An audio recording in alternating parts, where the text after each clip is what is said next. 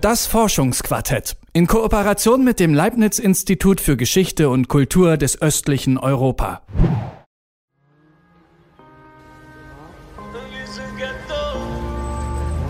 Yeah. Ah, ah, aufgewachsen im Milieu, Habibi. Gott weiß, es war nicht immer schön, Habibi. Siebenköpfige Familien in einem Zimmer. Im Sommer viel zu heiß und viel zu kalt im Winter. Das rappt Samra. Zusammen mit Capital Bra verarbeitet er in dem Song Ghetto seine Kindheit. Die hat er in Berlin-Lichterfelde verbracht. Wir sind das Ghetto, rappt Samra. Der Song behandelt Kriminalität, Armut, aber auch die Möglichkeit, es rauszuschaffen aus dem Ghetto. Songs wie diese gibt es wie Sand am Meer. Meistens schaffen sie ein Bild. Arme Viertel in Großstädten mit hoher Kriminalitätsrate. Dieses Bild trägt sich nun seit einigen Jahren in Film, Fernsehen und Musik, also in unserem Alltag. Ganz so einfach ist es aber nicht. Den Begriff Ghetto gibt es nämlich schon seit 500 Jahren. Immer wieder hat er sich gewandelt und deswegen gehe ich in dieser Folge vom Forschungsquartett mal Schritt für Schritt die Geschichte des Begriffs Ghetto mit meiner Kollegin Lena Jansen durch. Sie hat darüber mit Jürgen Heide vom Leibniz-Institut für Geschichte und Kultur des östlichen Europas gesprochen. Hallo Lena. Hallo. Ich würde mal behaupten, dass viele bei der Geschichte des Ghettos erstmal an den Nationalsozialismus denken. So war das bei mir auf jeden Fall der Fall. Aber wir haben ja gerade gehört, den Begriff Ghetto, den gibt es schon seit 500 Jahren. Wenn wir jetzt mal die 500 Jahre zurückgehen, wo hat denn da äh, das Ghetto seinen Ursprung? Das Wort Ghetto an sich findet seinen Ursprung in Italien, genauer gesagt in Venedig.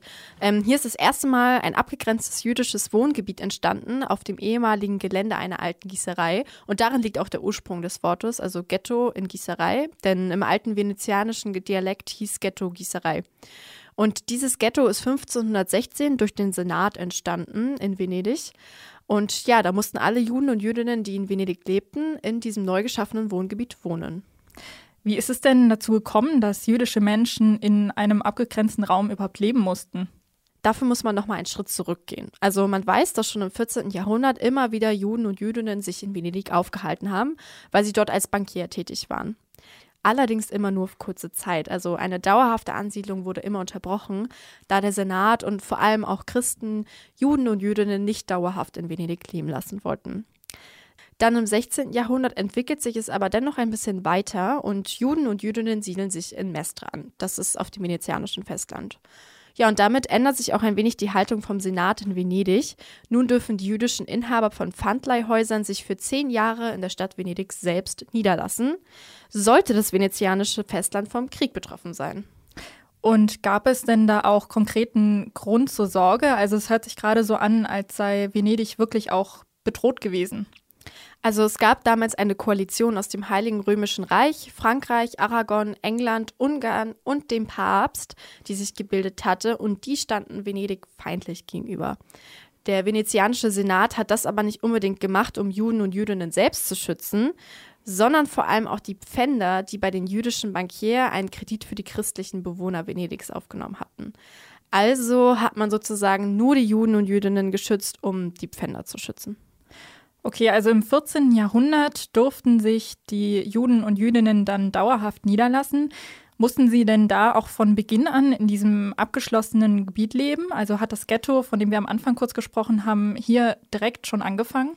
Nee, zuerst nicht. Als dann aber die Jahre vergingen und Aufenthaltsgenehmigungen verlängert worden sind, fingen irgendwann einflussreiche Prediger an, sich zu beschweren. Denn die Niederlassung der Juden würde ja dann den Zorn Gottes auf die Stadt herabrufen, war so die Begründung. Ja, und die Forderung wurde eigentlich auch immer lauter, dass Judinnen und Jüdinnen ähm, ausgewiesen werden mussten. Gleichzeitig war das venezianische Festland immer noch der militärischen Bedrohung ausgesetzt. Ja, und so kam dann die Idee vom Ghetto. Laut Jürgen Heide hat man damit sozusagen zwei Fliegen mit einer Klatsche geschlagen. Er hat das Buch Das neue Ghetto, Raum, Wissen und jüdische Identität im langen 19. Jahrhundert verfasst und arbeitet am Leibniz-Institut für Geschichte und Kultur des östlichen Europas. Und mit der Einrichtung dieses Bezirks, nicht direkt in Venedig, aber doch in der Lagune, ähm, haben sie dann zwei Botschaften gesendet. Auf der einen Seite die Botschaft an die vor allen Dingen kirchliche Opposition, wir stellen den guten alten Zustand wieder her, Juden wohnen nicht in Venedig. Auf der anderen Seite die Botschaft an die Juden, wir schaffen euch einen dauerhaften, sicheren Wohnplatz. Nicht bedroht wie auf dem Festland. Einen sicheren Wohnplatz hier in der Lagune. Okay, er sagt jetzt hier, es gab dann einen sicheren Wohnplatz, aber unter Ghetto stelle ich mir vor allem wenig Raum und auch eine absolute Abgrenzung vom Rest der Gesellschaft vor. Wie war denn da das Leben für die Betroffenen in dem Ghetto? Zuerst sah es auch so aus, als würde hier auch alles sehr streng geregelt werden. Also es sollten keine Synagogen erbaut werden, die Anzahl der Häuser sollte begrenzt werden und Juden und Jüdinnen halt, sollten kein Recht haben, darauf Grundbesitz zu erwerben. Jürgen Heide hat erzählt, dass sich diese Regeln aber in den folgenden Jahren ein wenig aufgehoben haben. Diese sozusagen einstreitenden Maßnahmen standen vor allen Dingen auf dem Papier. Jüdinnen und Juden, Juden haben dann versucht, äh, sich dieses Viertel anzueignen. Gut, Grundbesitz durften nur äh, Christen haben. Aber wenn an den Häusern ein paar Stockwerke aufgebaut wurden, die Wohnungen verändert wurden oder so, dann haben die venezianischen Gerichte gesagt, ja, das Eigentum an den Wohnungen, das gehört den Juden. Und wenn ein Haus erweitert wurde, dann gehörte das den Juden. Also diese ganzen Vorschriften, die sehr, sehr restriktiv klingen, sind in der Praxis dann doch von äh, eingeholt worden und in einem sozusagen, in einem Geist des Ausgleichs. Auch wenn das vielleicht nach einem Stück mehr Freiheit aussieht, muss man aber trotzdem dazu sagen, dass das Ghetto über Nacht zugeschlossen wurde und keiner rein und raus konnte. Und hat sich dieses System Ghetto dann in ganz Italien verbreitet oder wurde das nur auf den Raum in Venedig beschränkt? Ja, also es wurden dann nach und nach in Italien noch ein weiteres Ghetto, das Ghetto Vecchio, geschaffen und einige Jahre später das Ghetto Novissimo. Und damit hat man dann auch erstmal bis Ende des 18. Jahrhunderts alle betroffenen Juden und Jüdinnen in den Ghettos ihren Wohnort. 18. Jahrhundert, das ist jetzt das Jahrhundert, wo ganz schön viel passiert. Also die französische ähm, Revolution, dann auch erobert Napoleon Ende des Jahrhunderts ganz große Teile Italiens. Venedig löst sich auf und das Gebiet wird an Österreich gegeben. Also es herrscht eine Umbruchstimmung in ganz Europa. Was passiert jetzt mit den Ghettos? Mm, also schon davor war es vielen Juden und Jüdinnen möglich, aus den Ghettos rauszuziehen, weil es Venedig einfach wirtschaftlich sehr schlecht ging. Also der Senat war froh um jeden, der Häuser gekauft hat. Mit Napoleon sind dann letztlich auch die Tore zu den Ghettos und die Residenzpflicht aufgelöst worden. Und es wurde auch alles feierlich sehr zelebriert. Die Straße, die zum Ghetto geführt hat, wurde dann in einer großen Feier zur Via Libera umgenannt. Und eigentlich sollte die Gleichberechtigung her. Das hat aber laut Jürgen Heide nicht so ganz funktioniert. Ja, mit der Gleichberechtigung war es dann halt so eine Sache. Napoleon hat 1808 die Gleichberechtigung verfügt, im gleichen Jahr durch das Sekret infam äh, sie wieder zurückgenommen. Auch hier so eine Schaukelpolitik. Ähm, in Rom selbst dauert es sogar noch bis 1870, bis dann die letzten Restriktionen äh, abgeschafft wurden. Aber in den meisten anderen Städten ist es halt äh, im Zuge der napoleonischen Eroberung Italiens abgeschafft worden und nach 1815 wurden dann in vielen Orten wieder die alten Restriktionen eingesetzt, aber nicht mehr wirklich durchgesetzt. Es stand dann also im Gesetz, dass Juden und Jüdinnen in den Ghettos leben mussten, aber darum hat sich keiner so richtig gekümmert. Okay, also wir haben in der Praxis schon einen kleinen Fortschritt, aber nach der großen Befreiung, so wie sie gefeiert wurde, klingt das ja nicht. Also Via Libera ist ja die freie Straße, aber ich meine, frei waren die ja nicht, oder? Naja, also was Napoleon gebracht hat, war vor allem der Symbolcharakter. Also dieser Festakt, als die Tore runtergerissen worden sind, diese Stimmung, der Aufbruch in eine neue Zeit, wir gehen weg vom Alten. Das ist einfach viel Symbolik. Aber diese Umbruchstimmung hat nicht lange gehalten, ähm, weil 1815 wieder die alten Zustände hergestellt werden sollten. Das heißt, man hat die Tore wieder eingesetzt und abends auch wieder zugeschlossen. Okay, also 17 Jahre lang hat dann quasi dieser Umbruch funktioniert. Dann aber wieder nicht, dann wurden wieder die alten Zustände hergestellt. Was passiert dann? Also weitet sich das Ghetto auf andere Gebiete aus? Ähm, was jetzt passiert, ist, dass der Begriff Ghetto auch in den deutschsprachigen Raum wandert. Und mit dem Begriff Ghetto wandert auch diese neue Bedeutung mit. Also Ghetto ist etwas Altes, was wir zurücklassen wollen, etwas Rückständiges. Ghetto ist also nicht mehr das, was wir aus Italien kennen. Es ist kein Ort, an dem es Tore gibt, die abgeschlossen werden, sondern steht für ein Bild vom Alten, Traditionellen, etwas Rückständiges. Ghetto ist also überall da, wo viele Juden und Jüdinnen auf engen Raum leben. Ghetto ist alles jüdische Traditionelle. Wir befinden uns ja immer noch in der Zeit des Umbruchs. Das heißt, viele Gebiete haben sich dann auch vom traditionellen eher abgewandt. Wo gab es denn jetzt diese Art von Ghetto?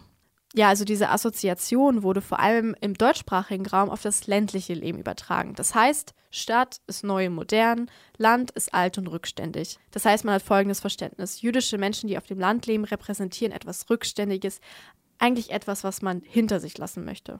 Okay, also man guckt jetzt in die neue moderne Zeit, also nach vorne. Du meintest gerade, dass das jüdische Leben für die nicht-jüdische Elite das alte, rückständige und das traditionelle verkörpert hat. Wenn man jetzt nach vorne geguckt hat und das ähm, verändern wollte, also jetzt moderner werden wollte, hat man dann versucht, das jüdische Leben auch zu verändern, um es an diesen städtischen Standard anzupassen? Ähm, ja, ganz genau. Also die Lösung sollte genauso eine Modernisierung des jüdischen Lebens sein. Und ja, dafür wird eigentlich immer so dieselbe Geschichte erzählt. Wir haben einen jungen jüdischen Mann, selten auch eine junge jüdische Frau, die äh, aus dem Dorf rausgeht, in die Stadt geht, das neue Leben erfährt, mit neuen Ideen ins Dorf wieder zurückkommt und daran entweder scheitert oder aber die neuen Ideen auch dort sozusagen verbreitet und ihnen zum Durchbruch äh, verhilft. Das war so der Erzählstrang bis ja, Mitte des 19. Jahrhunderts ungefähr im deutschsprachigen Raum. Das klingt, finde ich, irgendwie aber doch ziemlich gefährlich, denn die nichtjüdischen Eliten können offensichtlich auch einfach das jüdische Leben nicht akzeptieren und wollen es stetig ausgrenzen oder verändern. Genau, und hier passiert das ja sogar noch unter dem Vorwand, man würde sie ja weiterbilden, aber das zwingt man ja auch wieder auf. Mhm. Tatsächlich geht es laut Jürgen Heide aber nicht nur ausschließlich um Juden und Jüdinnen, sondern das sei damals generell der Zeitgeist der Aufklärung gewesen, dieses überschwängliche, wir schaffen eine neue Welt, Bildung, ein besseres Leben. Ja, und diese Erzählung, die wir gerade eben gehört haben von Juden und Jüdinnen, die sich anpassen an das Moderne mit der Zeit, die kippt dann aber irgendwann nach ein paar Jahren auch wieder, denn alle anzupassen, das war einfach nicht möglich. Und wie entwickelt sich die Wahrnehmung von Ghettos dann weiter? Genau, wir hatten ja gerade schon darüber gesprochen, dass das Ghetto im deutschsprachigen Raum als etwas Dörfliches, Traditionelles empfunden wurde. Und dieses Klischee haben die nicht-jüdischen Eliten in Osteuropa für sich erfüllt gesehen. Also haben sie sich laut Jürgen Heide auf bestimmte Regionen in Osteuropa konzentriert. Da kam dann die Frage, ja, was machen wir denn? Was haben wir denn eigentlich? Und hier wurde dann äh, das sozusagen das östliche Europa, gerade Böhmen, Mähren, Galizien, kam dann in den Blick. Das ist dort, wo die Juden leben. Die wenigen Juden in Frankfurt, in Hamburg, Altona, in allen möglichen, sagen wir mal, westeuropäischen Städten und kleineren Städten, die hatten eigentlich keine Probleme innerhalb der großen gesellschaftlichen, modernen Menge zu sagen, aufzugehen. Aber dort, da gab es Dörfer mit 60, Kleinstädte mit 60, 70, 80 Prozent jüdischer Bevölkerung. Galizien war eine historische Landschaft in der Westukraine und Südpolen und sowohl Galizien als auch Böhmen hatten diese Klischees des dörflichen Rückständigen erfüllt und da haben sich nun die nichtjüdischen Eliten gefragt, was sie mit den Juden und Jüdinnen vor Ort dort machen müssen. Denn dort konnten nicht einfach mal alle jüdischen Bewohner in eine Stadt ziehen und sich weiterbilden. Das finde ich total krass und irgendwie auch ganz schön erschreckend, dass die nicht-jüdischen Eliten im deutschsprachigen Raum darüber entscheiden konnten, was mit einem Gebiet in Osteuropa passiert. Wie sind sie denn dann mit den jüdischen Menschen in Galizien umgegangen? Also erstmal ist es so, dass dadurch, dass der Blick auf Galizien, was ja in Osteuropa ist, wandert, wird Ghetto irgendwie zu etwas, das weit weg ist. Das, also es wird eine Distanz hergestellt. Das ist nicht hier, das ist dort. Mhm. Und einerseits haben die jüdischen Menschen in den Augen der nicht-jüdischen Elite in Westeuropa keine Existenzberechtigung. Andererseits kann man die innerjüdischen Strukturen auch nicht einfach auflösen. Und dann wird ein wichtiger Schritt entschieden, nämlich die Autonomie für Galizien. Das heißt, lokale Eliten müssen von nun an entscheiden, was sie mit den Ghettos und dem jüdischen Leben vor Ort machen sollen. Es wandelt sich also von einem Die da weit weg zu einem Wir. Junge jüdische Akteure fangen nun an, sich zu fragen, was machen wir denn mit dem Ghetto? Und plötzlich ist es nicht mehr eine Entscheidung, die in Wien getroffen wird, sondern in Krakau wird über Ghettos entschieden und nicht mehr auf Deutsch, sondern auf Polnisch. Jetzt muss ich an der Stelle noch mal ganz kurz einhaken. Wir sind ja jetzt im osteuropäischen Raum. Wie hat sich denn die Diskussion im deutschsprachigen Raum noch weiterentwickelt? Genau, die ist also eigentlich gleichzeitig abgeflacht im deutschsprachigen Raum. Also mit der Autonomie Galiciens und mit der Abgabe der Verantwortung sozusagen verschwindet auch gleichzeitig das Thema Ghetto im deutschsprachigen Raum. Und wie wurde dann in Osteuropa mit den Ghettos und dem jüdischen Leben umgegangen? Also was haben Sie jetzt daraus gemacht in Galizien? Also es gab so um die 1880 rum äh, in einem Bund mit der Reichsregierung in Wien und der Provinzialregierung in Osteuropa einige Reformen. Ähm, mit diesen Reformen hat man versucht, die Modernisierung aufzuzwingen. Also indem man versucht, das religiöse Schulwesen zu verbieten, indem man Realgymnasien, Naturwissenschaften gefördert hat. Denn man wollte ja weg vom traditionellen Altem hin zum modernen Neuen. Und hat diese Modernisierung dann auch funktioniert? Weil es ist ja schon ein ziemlich schwieriger Schritt, aus dem Traditionellen in die Moderne zu gehen, vor allem jetzt hier bei den religiösen Strukturen. Ähm, nee, das hat nicht so funktioniert, wie, sich, ähm, wie sie sich das vor Ort vorgestellt hatten. Gegen 1890 haben die lokalen Eliten nämlich einfach festgestellt, dass man gegen die alten Verhältnisse nicht einfach so ankommt. Und außerdem hat sich unter Juden und Jüdinnen eine neue Gruppe aufgetan, nämlich die späteren Zionisten. Jürgen Heide hat mir erzählt, dass die sozusagen nochmal einen neuen Gedanken mit reingebracht haben in die Diskussion. Die waren halt frustriert mit diesem, ja, mit dem Gebot der ersten Reformer, die gesagt haben, assimiliert euch, werdet so wie die Nichtjuden, dann seid ihr modern.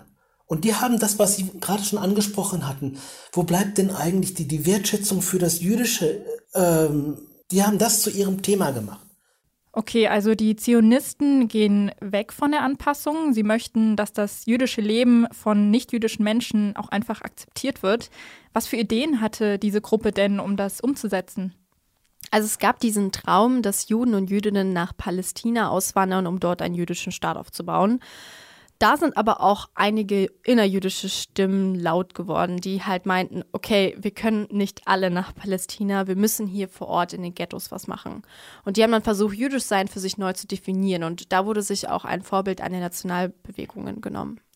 Ich finde es total erstaunlich, dass die Bedeutung vom Ghetto sich so unfassbar viel ändert und auch weiterentwickelt in den Jahren. Als wäre das einfach so ein bedeutungsleerer Begriff, der genommen wird und immer wieder mit neuen, auch unterschiedlichen Bedeutungen gefüllt wird. Ja, so den Eindruck habe ich irgendwie auch. Und klar, selbst wenn Zionisten Ghettos versucht haben, als ihren Raum zu nutzen, so bleibt es ja trotzdem ein aufgezwungener Ort. Und so haben sie das aber auch geäußert. Da sagten die Zionisten, Ghetto, das ist vor allen Dingen ein Gefängnis, in das ihr uns eingesperrt habt. Ihr verweigert uns die Teilnahme. Ihr isoliert uns. Und wir können da nicht einfach raus. Ghetto ist eure Schuld. Das ist also etwas, wo sie dann zurückgegriffen haben auf die napoleonische Ära und haben sozusagen diesen, diesen Rückgriff gemacht. Ghetto ist das Alte, aber vor allen Dingen auch das, was die Nichtjuden den Juden angetan haben. Das war so eine der großen Meinungen zu Ghettos. Okay, aber diese große Meinung ist ja schon ziemlich negativ. Gab es denn da noch andere Meinungen? Ja, ich hatte ja vorhin schon kurz eingerissen, dass die Zionisten sich ja nach einem eigenen jüdischen Staat sehnten. Und es gab einige Zionisten, die Ghettos dann einfach ganz klar als ja ihren eigenen Raum verstanden haben. Es gab einige Zionisten, die darüber nachgedacht haben, wir haben hier doch diese Orte mit 60, 70, 80 Prozent jüdischer Bevölkerung. Natürlich wollen wir das in Palästina. Wir wollen in Palästina einen jüdischen Staat haben. Aber wir haben doch gewissermaßen in diesen kleinen Städten haben wir doch schon ein bisschen was davon. Ein Ort, wo die Goyim, die Nichtjuden, keine Rolle spielen. Und die haben dann jetzt die Vorstellung vom Ghetto von außen, gleich Gefängnis, und Ghetto von innen. Ein Ort des jüdischen Beisammenseins, wo Juden untereinander sich helfen, wo die Juden untereinander, füreinander da sind und den Bau einer jüdischen Gesellschaft ermöglichen. Okay, ich fasse es nochmal kurz zusammen. Wir haben jetzt Ghetto als einen aufgezwungenen Ort, also als einen rückständigen Raum. Und wir haben auf der anderen Seite auch das Ghetto als einen Ort des jüdischen Zusammenseins. Nun entwickelt sich die Geschichte des Ghettos ja auch noch weiter, vor allem zu der Zeit des Nationalsozialismus. Wie haben denn die Antisemiten Ghettos entdeckt? Nee, tatsächlich hat in den großen antisemitischen Debatten um 1880 rum im Deutschen Reich der Begriff Ghetto noch gar keine Rolle gespielt. Der wurde laut Jürgen Heide woanders entdeckt. Ghetto wurde dann entwickelt oder aufgegriffen im polnischsprachigen, nennen wir es mal so, Antisemitismus kurz vorm Ersten Weltkrieg und danach vor allen Dingen, wo man sagt, wir können sie nicht alle loswerden, also müssen wir sie isolieren. Die haben sehr wohl gelesen, was die Zionisten und andere jüdische äh, Denkerinnen und Denker geschrieben haben und haben das dann auf ihre Weise umgebaut. Dann machen wir halt dieses Gefängnis und richten dieses Gefängnis ein. Und interessanterweise haben dann in den 30er Jahren polnische Antisemiten das gewissermaßen vorausgedacht, was die Nazis gemacht haben. Aber sie haben es nicht eingeführt. Im Deutschen Reich hat man den Gedanken des Ghettos als jüdisches Zusammenleben, worüber wir gerade gesprochen haben, ähm, was ja von den Zionisten hauptsächlich kam, genommen und ihn weiterentwickelt zu einer jüdischen Verschwörungstheorie. Das heißt, man hatte dann den Gedanken, das Ghetto als der Ort der jüdischen Weltverschwörung. Mit diesem Gedanken kommen dann also die Nazis 1939 in Osteuropa an und setzen dann dort ihre Nürnberger Rassengesetze um. Und gleichzeitig setzen sie dann diese Gesetze auch topografisch um und schaffen Zwangsbezirke. Und diese Zwangsbezirke, die von den Nazis geschaffen wurden, das ist ja das, was man jetzt heute als Ghetto kennt. Zumindest während der NS-Zeit, oder? Ja, aber Jürgen Heider hat mir auch erklärt, dass diese Zwangsbezirke erstmal überhaupt gar nicht Ghettos genannt worden sind. Das war erstmal auch gar kein ideologischer Begriff von wegen wir schaffen Ghettos, wo die Juden leben müssen, also von den Nazis. Der setzt sich dann erst durch die Ortskommandanten durch, weil die den Begriff kennen und nutzen. Der Begriff kam also von unten, nicht von oben. Dass das eigentlich der Führungsebene in Berlin äh, zuerst zuwiderlief und die haben dann gesagt, ist, ist egal, der Begriff ist auch wurscht und dann wurde dieser Begriff von den Nazis umgedeutet. Und jetzt ist es erstmalig sozusagen, das ist eine ganz, ganz wichtige Neuerung von den Nazis. Ghetto ist kein Ort zum Leben. Ghetto ist ein Ort zum Sterben. Wenn wir jetzt auf die Zeit nach dem Nationalsozialismus schauen, dann ist ja sicher davon nichts mehr übrig geblieben, oder? Also von der Debatte, ob das Ghetto ein Ort für jüdische Menschen ist, überhaupt zum Zusammenleben. Nein, also davon ist absolut gar nichts übrig geblieben. Nach 45 war kein Platz mehr für diese Art von Romantisierung, verständlicherweise. Ähm, mit Ghetto wurde nämlich ein Begriff der Vernichtung assoziiert. Ja, und da sieht man, dass sich wieder die Bedeutung und Wahrnehmung des Begriffs Ghetto gewandelt hat. Der Begriff Ghetto wird ja heute immer noch genutzt, ähm, auch in einem Kontext, bei dem man nicht gleich an die NS-Zeit denkt. Zum Beispiel in dem Song, den wir am Anfang gehört haben, da geht es ja auch nicht unbedingt um das jüdische Leben. Wie kam es denn zu diesem Sprung? Das liegt daran, dass der Begriff um 1928 schon gewandert ist, nämlich nach Amerika. Und das ist auf den Soziologen Louis Wirth zurückzuführen. Dessen Wurzeln liegen nämlich in Galizien. Das heißt, daher kannte er schon den Begriff. Genau, und der ist nach Chicago ausgewandert und dort hat er das Buch The Ghetto geschrieben. Und Wirth hat den Begriff Ghetto zum Beschreiben von migrantischen Vierteln genutzt. Damit wurde es also mit der Zeit immer mehr aus dem jüdischen Kontext gelöst. Also raus aus dem jüdischen Kontext hin zu einem generischen Begriff für Viertel mit migrantischer Bevölkerung. Genau, nicht nur das, sondern auch die damit assoziierten sozialen Probleme. Ja, und auch da gibt es die Diskussion darüber, ob sich die Menschen, die in diesen Ghettos leben, sich den Ort aneignen oder versuchen, ihn zu verlassen und sich anzupassen. Dieser Konflikt wird heutzutage auch immer wieder künstlerisch verarbeitet, zum Beispiel in Popsongs. Wir hatten ja den deutschen Rap-Song am Anfang. Hast du auch ein Beispiel aus dem englischsprachigen Raum? Tatsächlich kann man diesen Konflikt bei Jennifer Lopez' Song Jenny from the Block erkennen. Jennifer Lopez hat vor, hm, weiß ich nicht, 20 Jahren oder was, ein Lied gemacht, in dem sie sagte, I'm still Genie from the block. Und da versuchte sie sozusagen ihr Ghetto sich anzueignen und zu sagen, hier, ich bin stolz darauf, dass ich daherkomme. Genau, aber andererseits ist natürlich auch Jennifer Lopez Ghetto ein Ort der Ausgrenzung gewesen. Was wir jetzt vielleicht in dem Kontext auch erwähnen sollten, ist, dass es ja schon wiederum eine Art Romantisierung von dem Begriff Ghetto oder von Ghettos überhaupt ähm, stattgefunden hat oder stattfindet. Also allein hier in Leipzig, wo wir auch gerade aufzeichnen, da werden ja die eher ärmeren Viertel, wo die Kriminalitätsrate auch höher ist, total gehypt. Und das ist dann auch für Studierende ein Ort, wo man günstig wohnen kann, wo die kulturelle Szene auch groß ist. Und es soll ja auch irgendwie cool wirken, wenn man sagen kann, ich wohne im Ghetto. Ja, genau. Das wird dann sozusagen Hyper-Ghetto genannt. Das findet man eigentlich fast in jeder größeren Stadt. Dieses Phänomen hängt laut Jürgen Heide aber auch immer stark mit White Privilege zusammen. Leute finden Ghetto cool äh, und fahren dahin, ob sie nach Berlin-Kreuzberg fahren, um den revolutionären 1. Mai auf sich wirken zu lassen, oder ob sie irgendwo in die Bronx fahren, wo die Bronx schon gar lange kein sozusagen Ghetto mehr sind und versuchen, die, diese, ja, dieses authentische Ghetto zu erfahren, ohne natürlich dann die Probleme damit auch äh, sich aneignen zu wollen. Das diese sozusagen Romantisierung des, des Ghettos ähm, von außen, die ist deutlich. Genau, also ich glaube, dass da echt noch viel mehr Sensibilität gegenüber denjenigen entwickelt werden muss, die keine Wahl haben, außer in diesem Ghetto zu leben, weil sie sich einen anderen Wohnort nicht leisten können. Hm, das denke ich auch voll. Und ich weiß nicht, wie es bei dir ist, aber ich habe zum Beispiel über Ghettos, jetzt abgesehen vom Nationalsozialismus, überhaupt nichts in der Schule gelernt. Nee, ich auch nicht. Und also ich habe auch richtig das Gefühl gehabt, ähm, dass das so eine absolute Bildungslücke ist, weil es für mich jetzt ganz anders irgendwie auch im Kontext steht. Man kann irgendwie mhm. viel besser verstehen, wie eigentlich sich diese Geschichte weiterentwickelt hat, auch bis zu diesem heutigen Tage. Und ich finde, da muss eigentlich wirklich noch mehr auch in der Schule passieren, dass man diese Zusammenhänge verstehen kann überhaupt. Ja, genau. Also da müsste auf jeden Fall noch mehr über dieses Thema auch schon in der Schule gesprochen werden. Vielen Dank dir, Lena, dass du uns zusammen mit Jürgen Heide durch die ja, lange Geschichte, 500-jährige Geschichte des Ghettos geführt hast. Gerne. Wir haben heute im Forschungsquartett darüber gesprochen, wie das erste Ghetto entstanden ist, wie es sich dann über den deutschsprachigen Raum nach Osteuropa entwickelt hat und vor allem auch über die immer gegenwärtige Spannung zwischen einem Ort des Zusammenlebens und einem Ort der Ausgrenzung. Außerdem haben wir auch gelernt, wie die Nationalsozialisten überhaupt zu dem Begriff Ghetto kamen und wieso er heute als Ort in Großstädten sogar romantisiert wird.